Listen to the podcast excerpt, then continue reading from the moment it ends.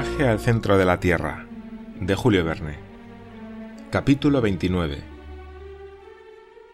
Cuando volví en mí, me hallaba medio en penumbra, tumbado sobre gruesas mantas.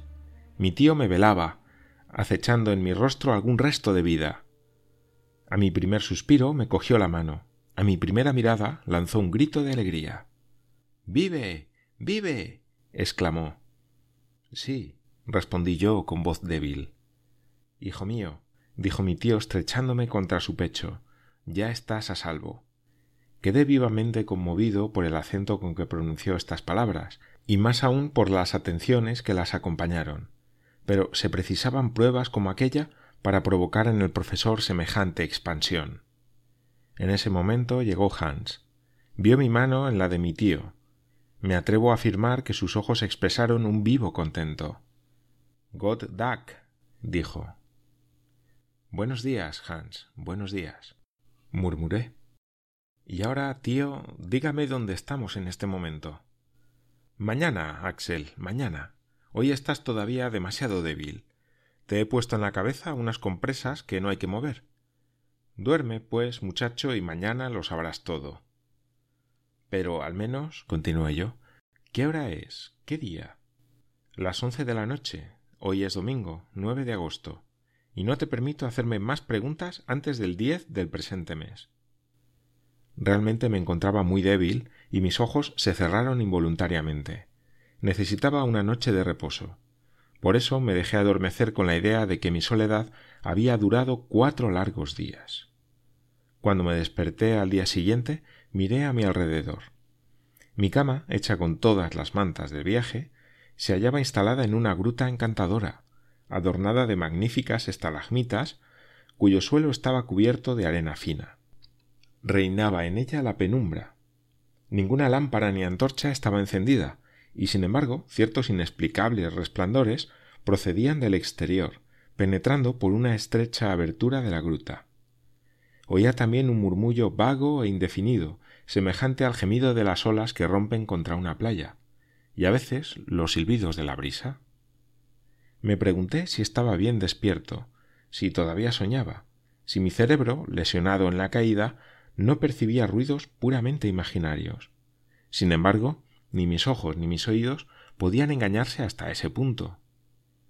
Es un rayo de luz, pensé, que se desliza por la hendidura de las rocas.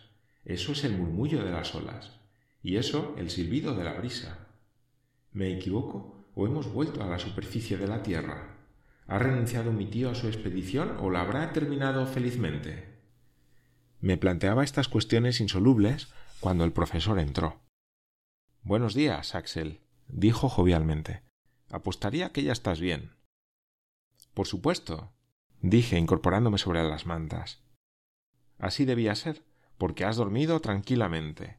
Hans y yo nos hemos relevado para velarte y hemos visto que tu curación hacía sensibles progresos. En efecto, me siento revigorizado, y la prueba es que haré honor al desayuno que tenga bien servirme. Comerás, muchacho. Ya no tienes fiebre. Hans te ha frotado las heridas con no sé qué ungüento cuyo secreto poseen los islandeses y han cicatrizado a las mil maravillas. Nuestro cazador es un gran hombre. Mientras hablaba, mi tío preparaba algunos alimentos que me apresuré a devorar a pesar de sus recomendaciones. Durante este tiempo le abrumé a preguntas, que me respondió al momento. Supe entonces que mi providencial caída me había llevado precisamente al final de una galería casi perpendicular. Como había llegado en medio de un torrente de piedras, la menor de las cuales hubiera bastado para aplastarme, había que concluir que una parte del macizo se había deslizado conmigo. Aquel espantoso vehículo me transportó así hasta los brazos de mi tío, en los que caí sangrante e inanimado. En verdad, me dijo, es sorprendente que no te hayas matado mil veces. Pero, por Dios, no volvamos a separarnos, porque correríamos el riesgo de no vernos más. No separarnos más. Así pues, ¿no había concluido el viaje?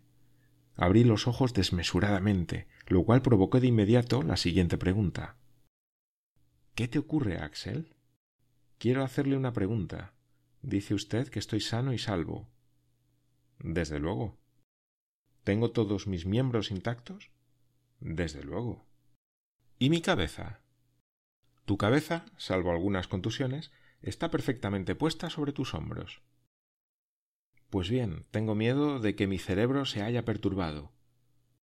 ¿Perturbado? Sí. ¿No hemos vuelto a la superficie del globo? No, por supuesto.